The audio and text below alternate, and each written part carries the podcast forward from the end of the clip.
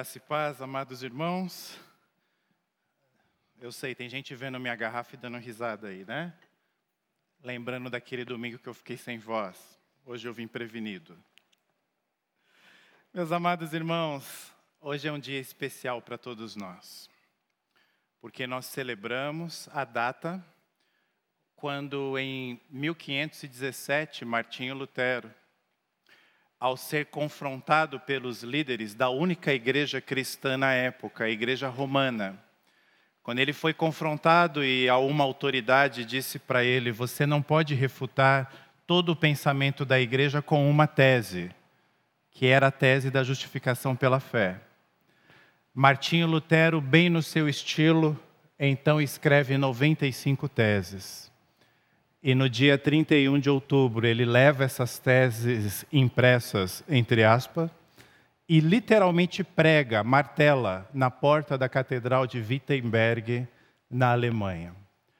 Um movimento do Espírito Santo para reformar a igreja já estava em andamento, mas historicamente nós identificamos essa data como a marca do início de um processo que, como foi dito na escola dominical hoje, e, e, e agora eu vou me gabar, e repetido pelo pra, Papa no dia de hoje, ele afirmou o seguinte: ele falou, Martinho Lutero não queria dividir a igreja, ele queria reformar a igreja. Por que, que o Papa afirmou isso hoje? Não sei, talvez ele esteja querendo uma aproximação com os protestantes. Mas o fato é que hoje nós celebramos 404 anos deste acontecimento histórico. E quando nós pensamos nos frutos da reforma protestante, nós identificamos muito material produzido pelos reformadores. Foi um período profícuo de produção. Nós temos símbolos de fé a própria Igreja Presbiteriana do Brasil adotou dois desses símbolos de fé da reforma, a Confissão de Fé de Westminster e o breve Catecismo e o Catecismo Maior. Nós temos alguns lemas da reforma, nós temos alguns resumos dos pensamentos teológicos da reforma, como os que foram apresentados na escola dominical hoje. Nós temos confissões de fé, nós temos catecismos. O meu propósito nesta noite com você é estudar um conjunto que é um desses lemas da reforma, nós chamamos de cinco solas. E para isso, nós vamos, com base em um texto da palavra de Deus, que nós vamos ler agora, caminhar durante toda a nossa reflexão. Já está aparecendo para você e aparece para você na versão NVI eu achei que era mais adequada para o nosso propósito.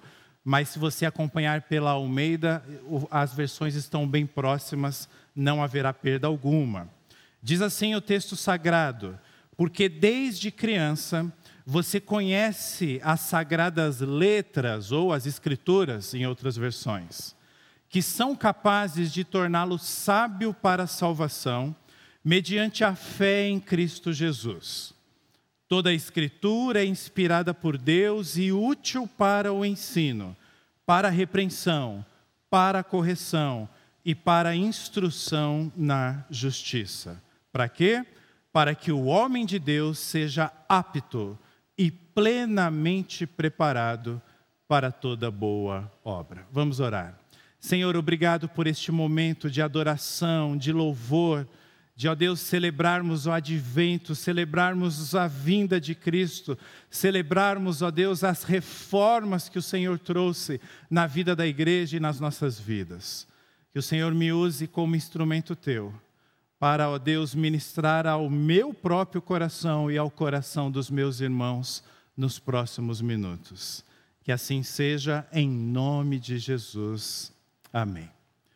Quando você olha para esse texto como um todo, fazendo essa leitura geral que nós fizemos, logo você observa que o texto aponta para a importância da palavra de Deus, a importância da Escritura. Porque nós podemos dizer que de todas as doutrinas e de todos os assuntos envoltos ao contexto da reforma protestante, aquele que foi o fundamental, que foi a base de tudo, onde tudo começou, é uma volta a ter, a, a, a enxergar a palavra de Deus como verdadeiramente única regra de fé e prática. Porque a igreja estava se desviando em alguns valores, seguindo uma tradição, e aqui eu não estou negando que a tradição da igreja não é importante, ela é importante, mas quando ela é colocada no nível da palavra de Deus ou acima da palavra de Deus, nós estamos em apostasia, nós estamos cometendo erros doutrinários. Por isso eu escolhi esse texto, cujo todo foco aponta para a palavra de Deus. Mas eu quero trabalhar todos os aspectos da reforma dentro desse texto. E, obviamente, o primeiro vai aparecer aí para você, é esse pilar da sola escritura. Então, quando nós falamos, se você não está familiarizado a esses termos em latim, quando nós falamos os cinco solas da reforma, nós estamos falando dessas afirmações que diz sole ou sola, somente alguma coisa, e nós vamos ver uma por uma aqui. Eu fiz o destaque ali sobre o sola escritura, porque do verso 16 está escrito que toda a escritura é inspirada por Deus. De forma bem prática e objetiva, a, a ideia aqui é chover no molhado mesmo, para nós reafirmarmos a nossa fé. O que a palavra de Deus está nos dizendo é que somente a Escritura é a nossa regra de fé e prática. Quais as implicações para as nossas vidas? Bom, todo ser humano, cristão ou não, ele tem algumas ideologias que ele segue, ele tem algumas linhas filosóficas que ele adere e ele tem alguns mentores que ele enxerga como guia para os seus valores, para o seu agir no mundo. Os discípulos de Jesus são diferentes. Nós não buscamos no mundo, na sociedade, na filosofia, nos valores que nos são apresentados, aqueles que nós vamos seguir. Nós somos pessoas de um livro, a palavra de Deus, a Bíblia. Nela me é revelado, ou me são revelados, os valores, os princípios, a ética, a moral, quem eu sou, quem Deus é, quem é o meu próximo e como eu devo me comportar. Algumas décadas atrás, talvez a geração dos meus avós, dos seus avós ou até pais, ah, os crentes eram muitas vezes identificados como os Bíblias.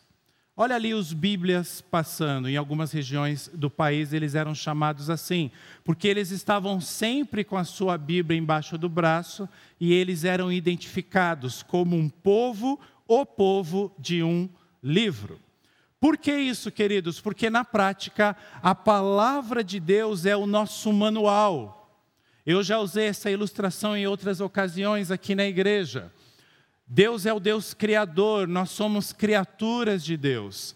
E assim como eu tenho acesso, quando eu compro um equipamento, quando eu compro um lápis, eu tenho acesso a um manual que quem criou aquele equipamento, ele me dá detalhes de como aquele equipamento funciona, e eu leio aquele manual, tudo bem, eu sei que você não lê, mas teoricamente eu leio aquele manual e eu entendo aquele produto. Assim é a palavra de Deus para nós. Nós somos o produto de Deus. Ele nos deu um manual sobre como funciona esse produto, que somos nós mesmos.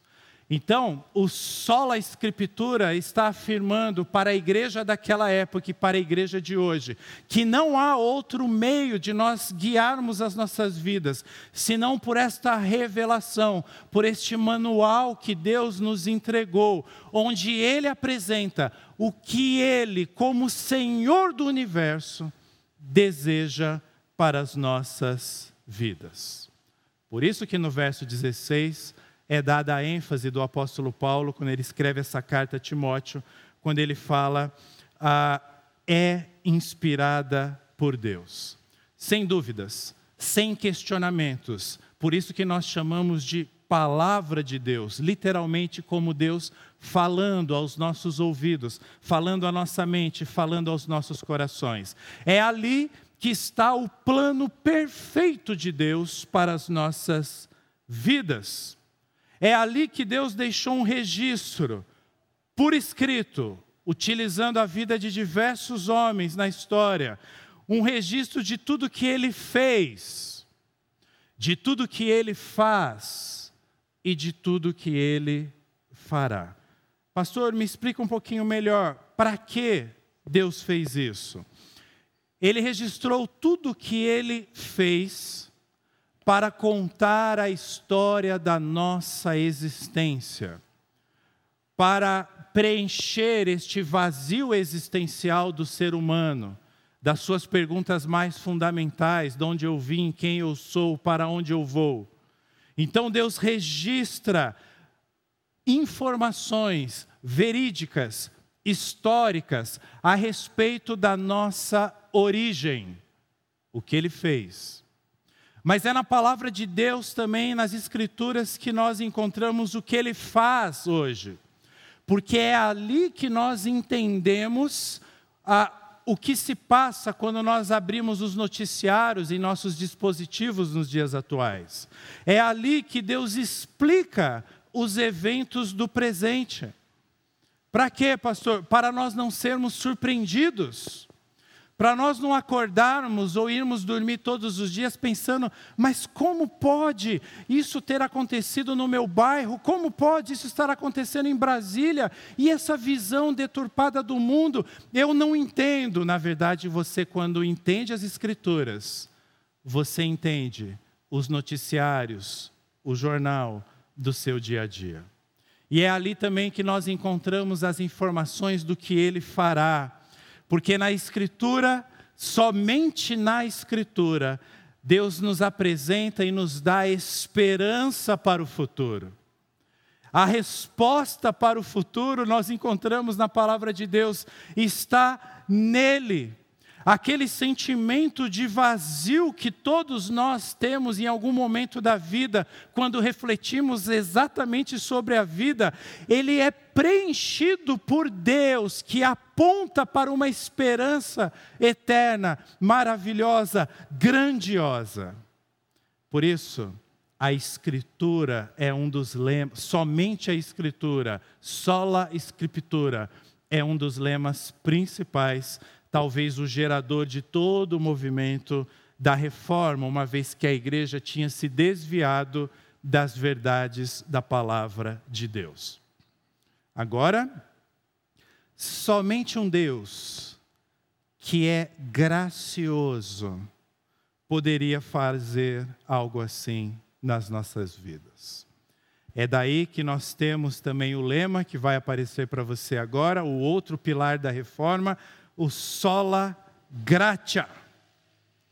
É curioso, meus amados irmãos, porque quando nós olhamos esse texto, porque desde criança você conhece as sagradas letras, quando nós olhamos para esse texto como um todo, como fizemos no início a leitura, nós vemos um movimento de Deus, na perspectiva de Deus, um movimento em que Deus se humilha.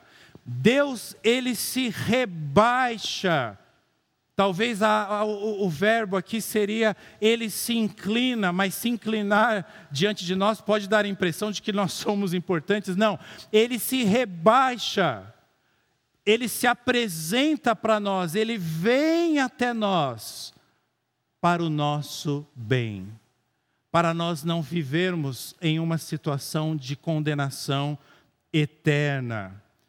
E ele só faz isso por pura graça, por puro amor.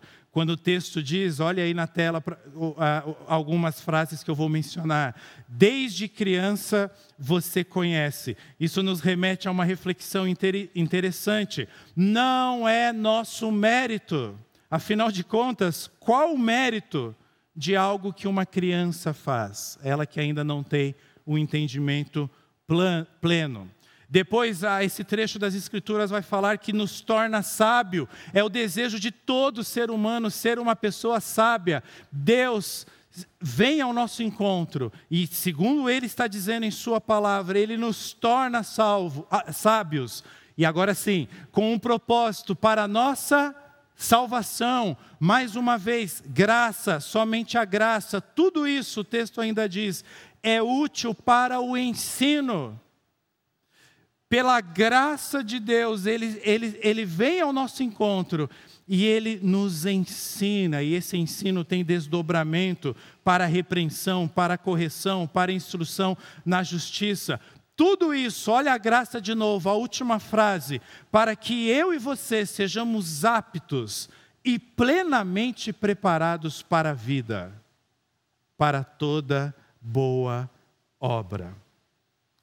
Então, um dos focos da reforma protestante que nós celebramos hoje é que ninguém pode ser salvo da sua condenação eterna por meio do seu mérito próprio, o que a Bíblia chama de obras, o que a igreja chamava naquele contexto de 1517 de penitências, de sacrifícios, da venda, da compra, de indulgências. Não, absolutamente não. Os reformadores estão gritando para a igreja: não pode ser assim, porque a graça de Deus é um dom, é dado por Deus.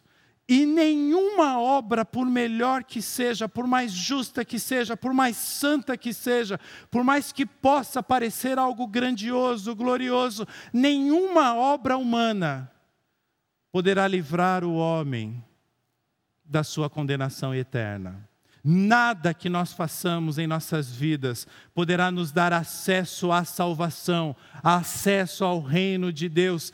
Isso só ocorre pela graça de Deus.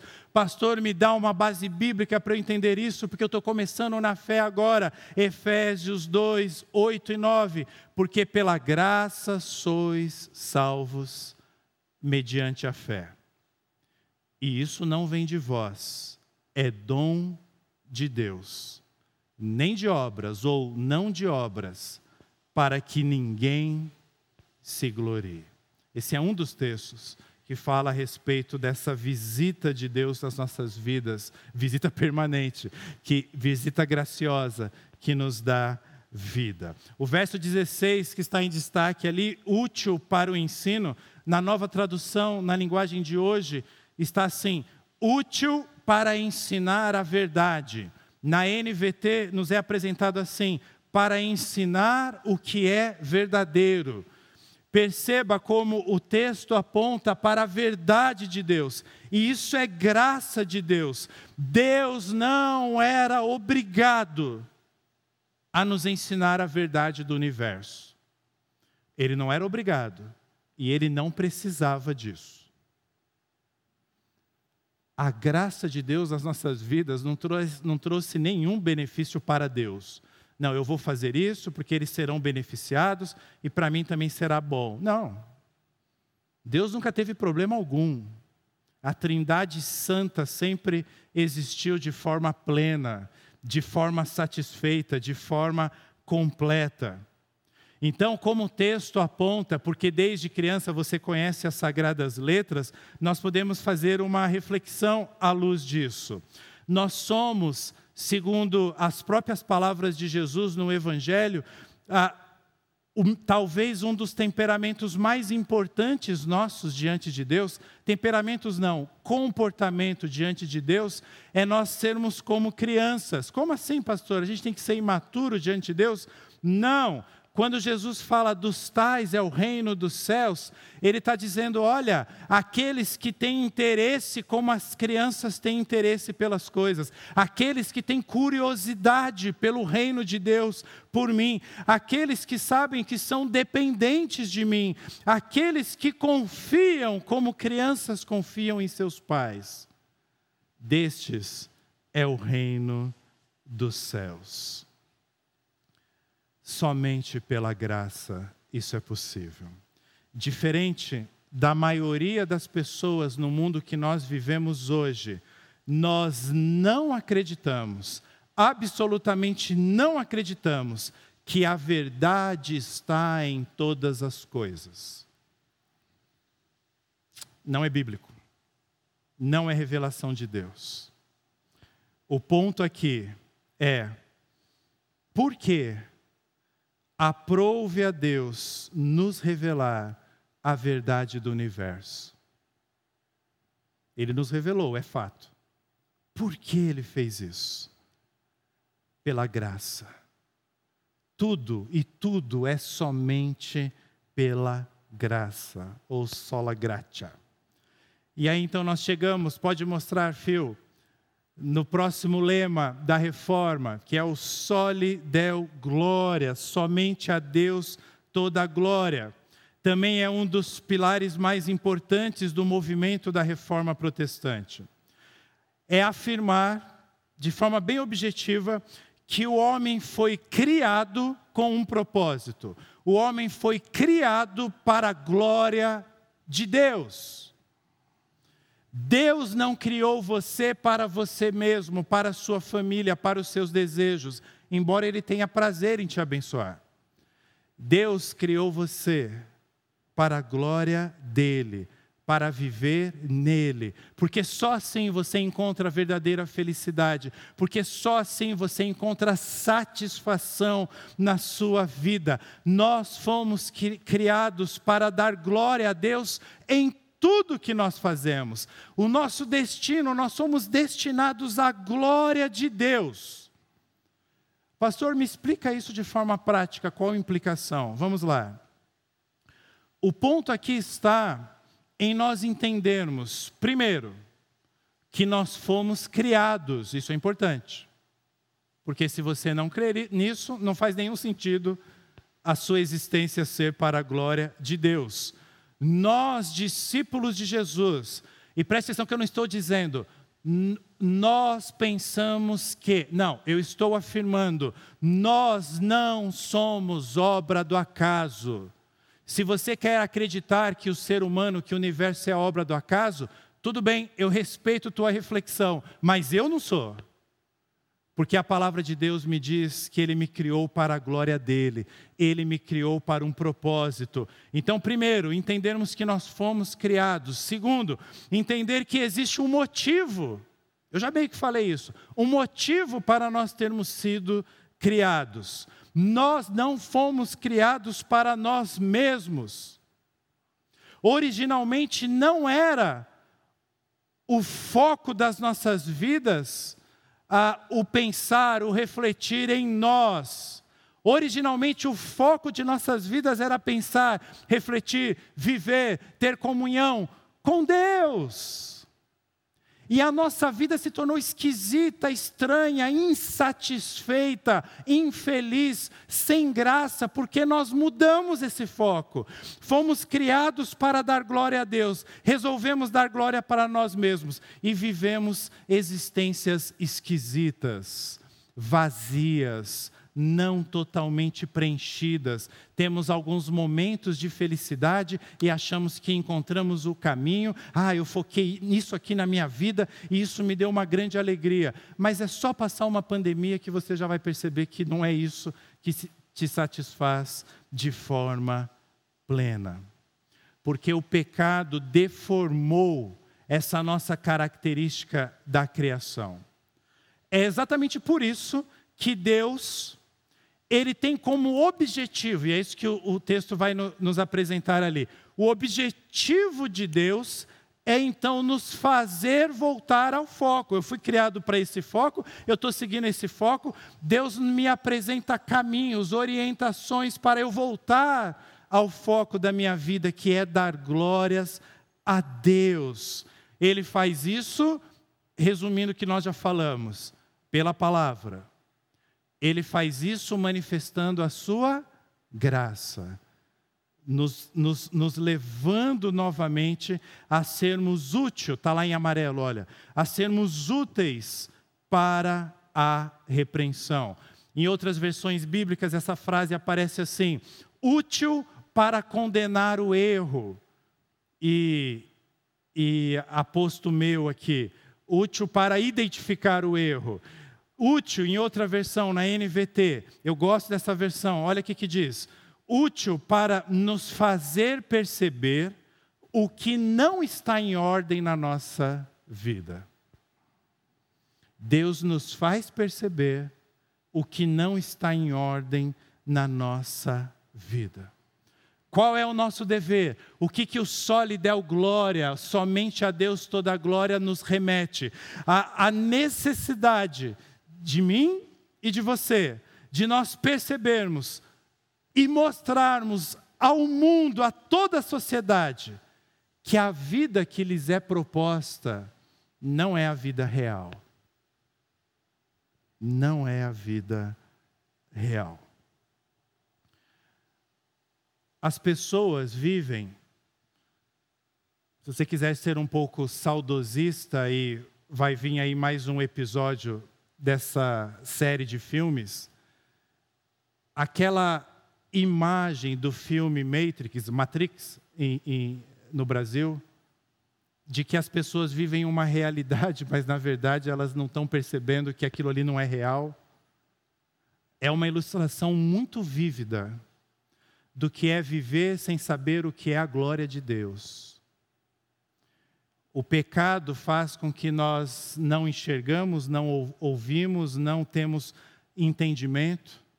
Nós ficamos aprisionados, nós estamos como que mortos por causa do nosso pecado, e a gente vive vidas como zumbis, né, caminhando por aí, como mortos-vivos, achando que isto é a vida. E aí vem Deus, por meio da tua palavra, por meio da tua graça, falando: olha, a vida não é essa, existe uma outra vida, uma vida real. Nós não vivemos num metaverso. Não sei se você acompanhou o noticiário essa semana. Mark Zuckerberg, o dono do Facebook, diz que mudou o nome à indústria dele. Não chama mais Facebook. Facebook é só o aplicativo. Mas a empresa dele agora chama Meta, que inclui o Instagram, o Facebook e o WhatsApp. Aqueles três programas que provavelmente você mais usa no seu celular. Ele falou que mudou o nome para Meta, porque na verdade eles estão com projetos já em andamento para criar um metaverso, em que nós, então, através de óculos de realidade virtual, nós vivemos um mundo paralelo, um mundo virtual. E ali nós vamos fazer compras, ali nós vamos fazer amizades, ali nós teremos aulas, como uma segunda vida. Isso já foi tentado em alguns momentos. O que eu quero dizer para você é que a maioria das pessoas já vive o metaverso do pecado envolvido em seus pecados, sem entender quem é Deus, sem entender qual o chamado de Deus, sem entender que nós fomos criados para a glória de Deus, sem entender que existe algo maior, que existe algo mais belo, que existe algo mais digno, que existe algo que nos torna mais felizes, que nos faz voltar ao cerne do porquê nós fomos criados.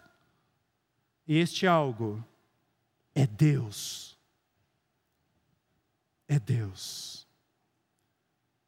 É nós entendermos no sólido glória que somente tendo uma vida que busca glorificar a Deus, nós vamos poder de fato encontrar significado em, nossa, em nossas vidas. E é por isso dos desdobramentos que aparece ali no nosso texto. Nós precisamos corrigir o erro, porque nós fomos e estamos sendo enganados pelo pecado. Então, o verso 16 diz também, pode avançar, é útil para correção. Em outras versões, para corrigir as falhas, ou ela nos corrige quando erramos. E aí eu tenho umas perguntas retóricas para você. Como viver sem saber o rumo certo a seguir? Como saber se você está certo, certa, em determinada decisão que você tomou em sua vida, em determinada situação? Será que eu preciso mudar o rumo, a direção em alguma área da minha vida? Como ter respostas a essas perguntas? Deus nos dá as respostas, vamos dizer assim, as respostas estatísticas do nosso esforço. Deus vai dizer, Marcelo, você está focado muito nisso, e a estatística desse seu trabalho é isso, ó, não está dando bom resultado não. Eu tenho um caminho para você. Volta ao foco aqui, ó, que você vai ver a sua estatística melhorar nesta área da sua vida. Como responder à pergunta: eu estou fazendo a vontade de Deus? Como nós podemos melhorar? No verso 16 ainda aparece ali, pode avançar, a, a afirmação útil para a instrução na justiça. Ou seja, para aquilo que é justo, para aquilo que é correto. Em outras versões, útil, olha que legal. Essa é a nova versão, na, a, a nova tradução na linguagem de hoje. Útil para ensinar a maneira certa de viver. Uau, gosto dessa. Na NVT, nos ensina a fazer o que é certo. Como saber o que é certo? Não tem como nós sabermos, se Deus não nos revelar. E Ele faz isso.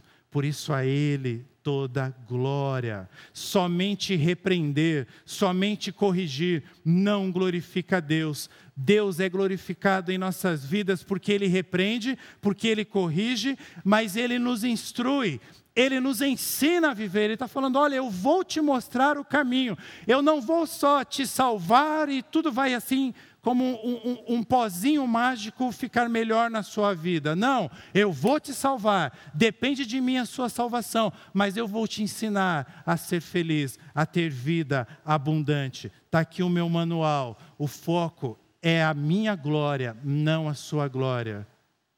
E ele não faz isso porque ele é egoísta, arrogante, prepotente ou porque ele precisa. Não. Ele faz isso porque ele sabe que essa é a única maneira de criaturas terem satisfação quando elas estão focadas no seu Criador. Quando nós falamos da soberania de Deus, não estamos falando de um Deus autoritário pelo contrário, nós compreendemos um Deus que demonstra o seu amor, demonstra a sua graça, demonstra a sua glória, demonstra o seu propósito nas nossas vidas. E olha que interessante. Ninguém, Deus não obriga absolutamente ninguém a viver segundo as orientações dele. Ele não obriga mas ele sabe de todas as coisas. Então ele, por amor a nós e para a glória dele, ele se apresenta, ele se revela e ele nos indica claramente os caminhos que nós devemos seguir. Por exemplo, nas decisões das mais importantes às mais corriqueiras de nossas vidas. O que acontece com quem o segue, o glorifica e segue o caminho, os seus caminhos. O que, aconte o que acontece com quem não segue, continua perdido, iludido, achando que vive num mundo que ele entende que é a realidade mas não é de fato a realidade. Porque Deus se revela assim para mim e para você. A Ele é devida toda, toda glória. Mas no verso 15 que vai aparecer para você, aparece um quarto pilar. Fiquem tranquilos, os dois últimos estão conectados e será mais rápido. Nós temos o sola fide no verso número 15. Porque o texto ali nos diz que são, é, você conhece as sagradas letras que são capazes de torná-lo sábio para a salvação, e aí nós temos essa expressão, mediante a fé. Vamos entender isso aqui de forma bem objetiva, como fizemos nos outros pontos. A salvação é um presente de Deus, é um dom gratuito de Deus, é pela graça de Deus. Deus nos dá esta salvação que Deus nos dá, ela se efetiva por meio da fé. A fé se contrapõe a alguma coisa que eu possa fazer para obter, no nosso assunto, no nosso caso, a salvação eterna. Pastor, eu sou novo na igreja e não entendo essa coisa de salvação eterna. Por que salvação eterna? Porque os nossos primeiros pais, Adão e Eva, se desconectaram de Deus no Éden. Deus mostrou o caminho da vida para eles e eles escolheram o caminho da morte. E como herdeiros de Adão e Eva, nós fomos afetados por essa desconexão por essa expulsão do primeiro casal da presença de Deus. Deus, pela sua graça, pelo seu amor, ele nos reconecta novamente por meio daquela cruz, por meio da cruz de Cristo, por meio do Evangelho. Por isso que nós chamamos de história da redenção. Nós éramos pessoas que estávamos condenados a uma morte eterna. Deus intervém na nossa história por meio de Jesus Cristo e nós não somos mais condenados à morte eterna, nos é dado agora a vida eterna. Agora, existe algo que eu preciso fazer? Não, fazer efetivamente não, mas existe um princípio de fé. É por meio da fé no poder de Deus que, pela Sua graça, me salva, e não por meio das minhas obras humanas. Nada há que eu possa fazer para eu me aproximar de Deus. Então, guarde essa frase que eu vou dizer agora. A fé não é algo que eu faço, a fé é algo que eu deposito. Deposito em Deus. Ela é necessária sem fé, sem acreditar nisso, nesse plano redentivo de Deus, eu não vou acreditar, eu não vou depositar a minha esperança, eu não vou depositar a minha confiança. Ah, pastor, tantas vezes, eu já sou, já sou crente há algum tempo, pastor, e eu não me sinto motivado para ler a Bíblia. Estamos começando aí a última parte do nosso plano de leitura anual. Pastor, eu até comecei, mas depois eu não consegui. Ah, pastor, eu não consigo nem ler a Bíblia, nem seguir os ensinamentos de Deus. Talvez o que esteja faltando na sua vida seja o fator fé. Mediante a fé que o texto ali nos apresenta. Porque cristianismo, meus amados irmãos, não é, como eu disse no início, uma filosofia de vida, que você escolhe entre, entre várias opções. Ah, vou seguir esse estilo de vida que é o estilo de vida cristão. Não, absolutamente não. Cristianismo anuncia o Cristo e nele está a própria vida. Então eu deposito a minha fé, a minha confiança, a minha própria vida nele, para ele, por ele. É uma entrega, é eu negar a mim mesmo, é eu carregar a minha cruz como meu mestre e segui-lo por toda a vida, essa vida como nós conhecemos hoje e durante toda a eternidade. O que faz uma pessoa crer e outra pessoa não crer? O elemento fé. Agora, fé em quê? Ou fé em quem? Eu acho curioso, há algum tempo estava na moda umas camisetas, normalmente eram pretas ou eram brancas, tinham alto contraste, com a palavra bem grandona assim, fé. Para mim não dizia nada. Fé em quê? Em você mesmo? Na sua conta bancária? Na sua família? Na sua saúde? Numa entidade pagã? Ou em Deus? A fé por si só não tem valor algum, a não ser. E agora nós chegamos no nosso último sola. Quando essa fé ela está alicerçada, pode mostrar, nos solos Cristos, ou Christos, também alguns falam. Verso 15 ainda, salvação mediante a fé em Cristo Jesus. essa expressão em Cristo Jesus não é assim só para completar a frase. Ah, poderia ter parado, né, pastor, ali, para a salvação mediante a fé. Não, não poderia ter parado ali. Por isso que Deus revelou a Paulo essa continuação. Mediante a fé, mas somente em Cristo, solos Cristos. O homem, nós já vimos isso, nada pode fazer para a sua salvação.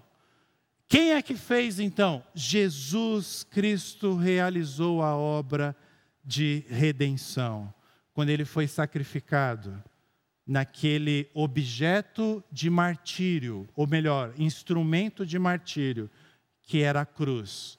A cruz seria o equivalente a, por exemplo, os países que têm a pena capital, a, a cadeira elétrica nos dias atuais, já não se usa tanto, ou as injeções letais. Então chega o dia, a pessoa foi condenada, chega o dia em que ela será executada. Normalmente se pergunta o que, que você quer comer, a pessoa escolhe ali sua última refeição, é, é dada uma injeção na pessoa e a pessoa falece. A cruz era esse instrumento naqueles tempos, só que muito mais cruel. Hoje é uma injeção letal, nem cadeira elétrica é mais, justamente pela luta dos direitos humanos, até mesmo de um condenado. Nos tempos do Império Romano era, Império Romano era o extremo oposto. A crueldade fazia parte. Você que não seja condenado à cruz, porque se você for condenar, condenado à cruz, o nosso objetivo é fazer você sofrer, não é só te executar. Porque te executar é fácil mas a gente quer que você sofra antes. E o ponto aqui teológico, meus amados irmãos, e que a reforma protestante ela traz à tona, porque a igreja tinha se perdido neste ponto também, é que é a obra de Cristo na cruz do Calvário, aquele sangue que foi vertido, ele foi vertido literalmente como um sacrifício pelo meu pecado e pelo seu pecado. Literalmente, os nossos pecados nos condenavam à cruz. Nós deveríamos estar pendurados no madeiro. Mas Deus envia seu filho, Jesus entra na nossa história e ele morre no, em nosso lugar. É por isso que, por exemplo, não vai aparecer, eu vou só citar em Atos 4, verso 12, a palavra de Deus diz assim: e não há salvação em nenhum outro, porque abaixo do céu não existe outro nome dentre os homens pelo qual importa que sejamos salvos. Obviamente, a exposição ali do apóstolo aponta para Jesus. Nossa fé não está em nenhum outro. Só um detalhe importante: não está em nenhum outro, nossa fé, significa que não está em nós mesmos, tá? Pense em você também. Talvez esse seja o maior desafio do século passado e do século atual.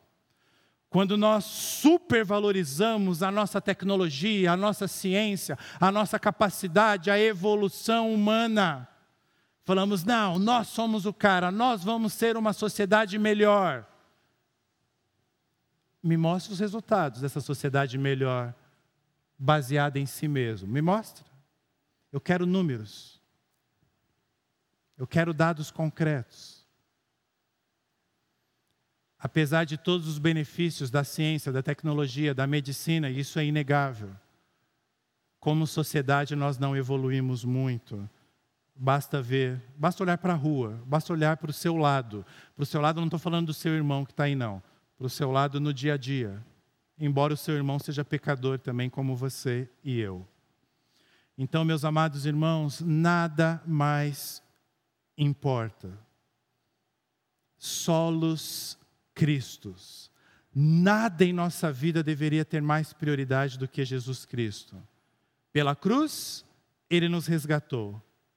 Pelo sangue, ele nos salvou. Por amor, ele não apenas sofreu, mas ele morreu no nosso lugar. Para concluir, eu quero chamar a sua atenção, pode mostrar, Phil, que o texto começa, e eu já fiz esse destaque para vocês, falando porque desde criança você conhece. Tudo isso que eu contei para você nos últimos minutos, trazendo os lemas da reforma protestante, tudo isso, talvez a grande maioria de vocês, nós sabemos já há algum tempo. Talvez até desde crianças mesmo, como era o caso de Timóteo. E preste atenção, este é o nosso maior perigo. Este é o nosso maior perigo. Porque nós sabemos desde sempre, ou sabemos há muito tempo, nós negligenciarmos a importância, a relevância e a prática desses nossos mais importantes princípios e valores. Esse é o grande perigo para quem é discípulo de Jesus já há alguns anos. É diferente daquele que conheceu Jesus recentemente, está no que a própria Bíblia chama daquele primeiro amor. E é por isso que reforma, Deus usou a reforma protestante para resgatar os valores da igreja cristã. Pode mostrar o próximo slide para nós concluirmos efetivamente. Por meio das Escrituras, que aparece ali como sagradas letras, preste atenção no que eu vou dizer aqui. Por meio das Escrituras, ou seja, sola Escritura, Deus se aproxima de nós, sola gratia. Para quê? Para nos tornar sábios para nos lembrar a respeito da salvação, para fortalecer a nossa fé. Sola fide. A nossa fé em quem? Em Cristo Jesus. Solos Cristos. Ou seja, tudo que nós precisamos para o nosso dia a dia, o mais importante, nos é apresentado por Deus e assim nós aprendemos que somente a Ele devemos toda glória. Sole Deo glória. O propósito disso tudo, mostra o último slide. Está no verso 17. Tudo isso para que o homem, o ser humano, eu e você, o homem de Deus, o discípulo, seja apto e plenamente preparado para toda boa obra, preparado para viver a vida verdadeira. Não numa matrix, não num metaverso, não envolto aos pecados, mas com o foco que Deus nos deu. O coro vai entoar agora o hino mais clássico da reforma protestante. Em sua tradução original do alemão, o nome completo dele é Castelo Forte é Nosso Deus. Lutero escreveu em 1529 este hino. Ele é baseado no Salmo 46, aquele salmo que diz: Deus é nosso refúgio e fortaleza. Essa é a ideia de Lutero na canção. E este hino, meus amados irmãos, foi como que um hino de batalha para os reformadores. Esse hino trouxe um grande efeito de, de ânimo nos reformadores. A minha oração, a nossa oração, é que hoje, passados 404 anos, os dizeres deste hino, eles ainda mexam com o nosso coração, como mexeu com o coração dos reformadores. Por quê? Porque nós vivemos em um mundo que precisa, talvez precise tanto quanto na época da reforma. Precisa do quê? Precisa entender a Escritura. Um mundo que precisa conhecer a graça de Deus. Um mundo que precisa viver para a glória de Deus. Um mundo que precisa depositar a sua fé somente em Cristo Jesus. Preste atenção nessa letra. Cante. Ele, ele, o coro vai cantar num estilo diferente que estamos acompanhados, mas cante com o seu coração, como se fosse palavras da tua alma, do teu ser, para o teu Deus Criador.